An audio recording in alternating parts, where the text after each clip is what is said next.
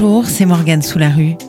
Connaissez-vous l'histoire de la brasserie Graff Avec sa silhouette iconique se dressant dans le paysage industriel rennais, l'entreprise de la rue Saint-Hélier a produit de la bière pendant 130 ans. Passée de Graff à Cronenbourg avant de mettre la clé sous la porte en 2003, l'usine revit aujourd'hui dans le quartier sous le signe de la transition urbaine. De l'âge d'orge à la mise en bière de l'entreprise, voici Brasserie Graff, un embouteillage de souvenirs, un récit au goût doucement amer et à la couleur délicieusement ambrée.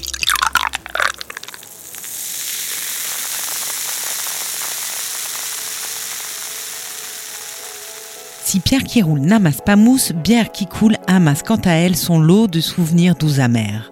Dans le quartier Saint-Hélier, les anciens habitants se souviennent encore du bruit et des odeurs de céréales cuites qui embaumaient l'atmosphère. Directeur de la brasserie Cronenbourg de 1995 à 2000, Jean-Pierre Renaud le confirme. Beaucoup ont gardé la mémoire de ces effluves de Malte venant chatouiller les narines. Le bouquet caractéristique donnait même une indication sur le sens du vent, chargé de la promesse des beaux jours à venir.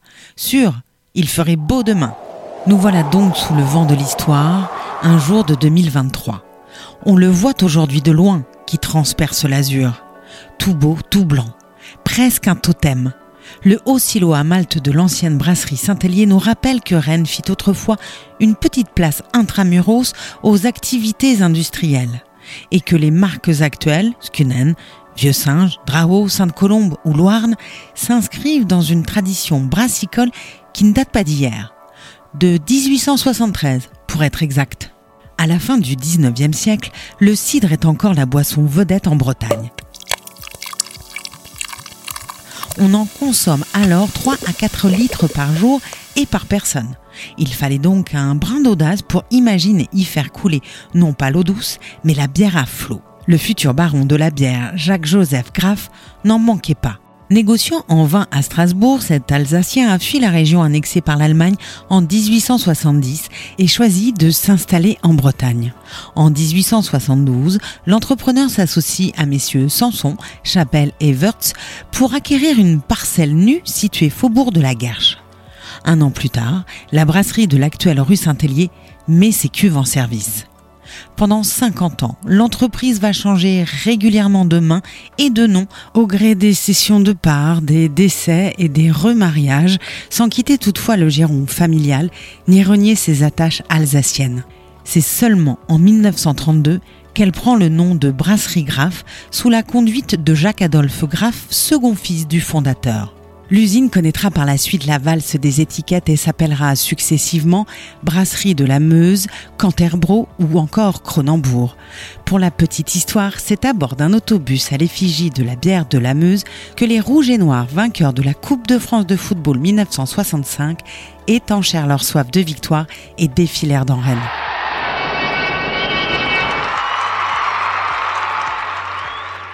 Mais revenons à nos houblons.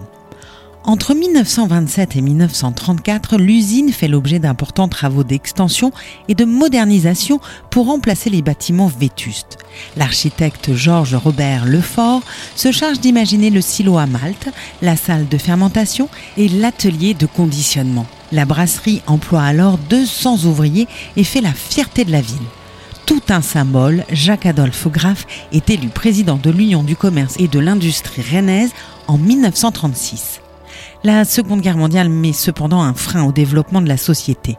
Les bombardements du 8 mars 1943 puis du 9 juin 1944 sèment le grain de la discorde et détruisent partiellement les silos à céréales.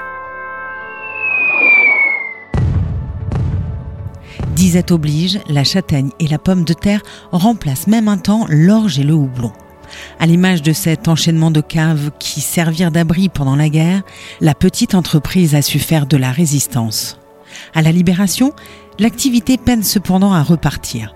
Le conditionnement de la bière en bouteille chasse les fûts et les difficultés financières s'accumulent comme les bulles remontant à la surface d'un demi. Quand Jacques-Adolphe Graff se retire en 1950, la valse des étiquettes reprend au rythme des fusions-acquisitions. En 1955, l'entreprise Graff est absorbée par les brasseries de la Comète et de la Meuse. Ces dernières fusionnent avec les grandes brasseries et malteries de Champignol pour former la Société européenne de brasserie en 1966, elle-même rachetée par le groupe BSN en 1970. En 1986, la SEB et Cronenbourg fusionnent. La petite entreprise rennaise change à nouveau de raison sociale. Ultime brassage de titres de propriété, Danone revend les brasseries Cronenbourg au groupe écossais Scottish Newcastle en 2000. À l'époque, le marché de la bière n'amasse plus mousse, a commencé par les entrées de gamme justement produites sur le site rennais. En 2003, la brasserie Graff a le moral en berne et met définitivement la clé sous la porte quand Cronenbourg décide de regrouper sa production sur le site d'Aubernais dans le Bas-Rhin.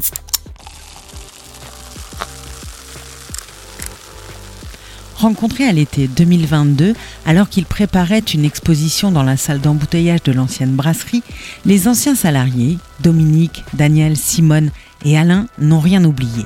Parfois appelée la cuisinière par ses collègues, Daniel a notamment veillé sur les cuves et leurs potions magiques pendant 30 ans.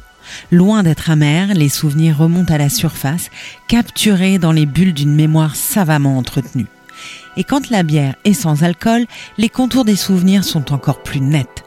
Les quatre anciens salariés n'ont donc pas oublié que l'entreprise rennaise lancera ainsi, malgré le scepticisme général, la fameuse tourtelle.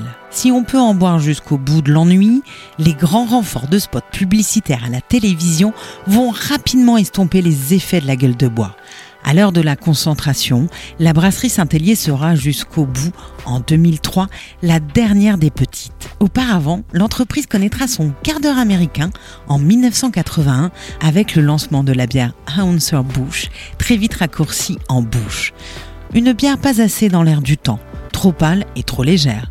L'échec marketing sera patent même si l'entreprise bénéficiera en retour de lourds investissements technologiques. Dominique, Daniel, Simone et Alain ne sont plus des enfants. Mais ils n'ont pas oublié la bière de Noël fabriquée en fin d'année et offerte en cadeau aux ouvriers pour les récompenser de leurs efforts. La bière de Noël est devenue un vrai produit marketing, s'amuse Dominique. Tout un symbole, le dernier brassin réalisé en 2003 s'appellera la Reine de Rennes. Nous sommes les derniers licenciés de la brasserie, glisse Simone. Les salariés avaient le choix de rejoindre deux sites dans l'Est de la France, mais nous avons décidé de rester ici. Pourquoi avoir monté une exposition? Il nous semblait important de rappeler le passé du quartier à ses habitants, parfois nouveaux. La brasserie était très critiquée pour le bruit et les odeurs de céréales cuites quand elle était en activité, mais sa fermeture le fut tout autant. Il existe malheureusement peu d'archives sur l'histoire de l'usine, raison de plus pour ne pas laisser les derniers souvenirs s'évaporer au fond d'une cuve. En attendant, la ville de Rennes cultive le présent. En 2006, elle a créé la zone d'aménagement concerté Saint-Hélier, récupérant les terrains désaffectés de la brasserie. 250 logements, un pôle commercial, un grand équipement public et des espaces verts y ont été construits. Si plusieurs bâtiments ont été détruits, trois édifices ont été conservés pour leur architecture patrimoniale en béton art déco. Le bâtiment de production, le silo à Malte et la halle d'embouteillage. Leurs gabarits ont inspiré les nouvelles constructions où les tout premiers habitants ont emménagé en 2014. Épicentre de la ZAC et totem mémorial des lieux, l'ancienne usine Cronenbourg est restée en friche quelques années supplémentaires. Du baron Graff au prince du graffiti, le spot est vite devenu un haut lieu du street art et de l'urbex. L'ancien site industriel allait-il devenir une salle de musique actuelle, une maison de quartier, une galerie d'art contemporain? La brasserie a fait mousser bien des idées jusqu'à ce que la société publique locale Citédia, propriétaire du site, mette un terme au débat en 2019. Transformée et agrandie, la brasserie accueille désormais trois espaces tournés vers la transition écologique la halle, un lieu événementiel polyvalent, le studio, qui héberge des bureaux d'entreprises engagées, et la cantine, un restaurant. C'est bien connu, la bière délie les langues et rend bavard, surtout autour d'une petite assiette de cacahuètes.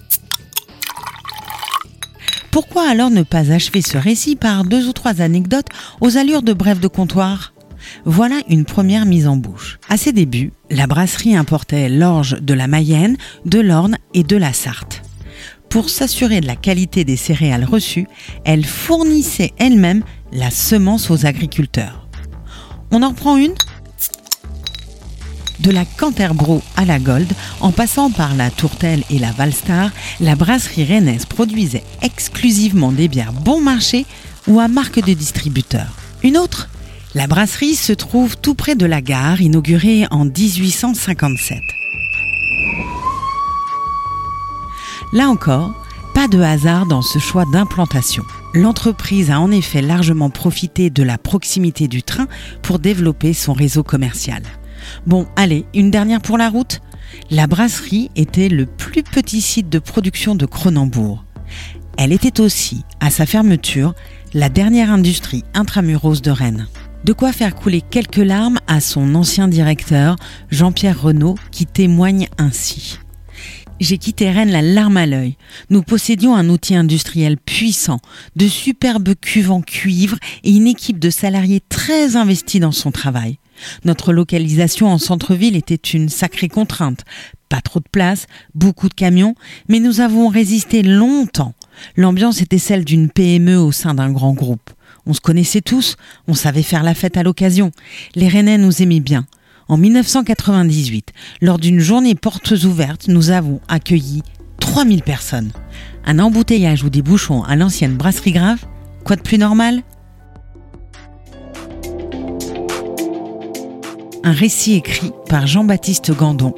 C'était Morgane sous la je vous dis à bientôt pour un nouvel épisode de Raconte-moi Rennes, votre série de podcasts sur l'histoire de notre ville.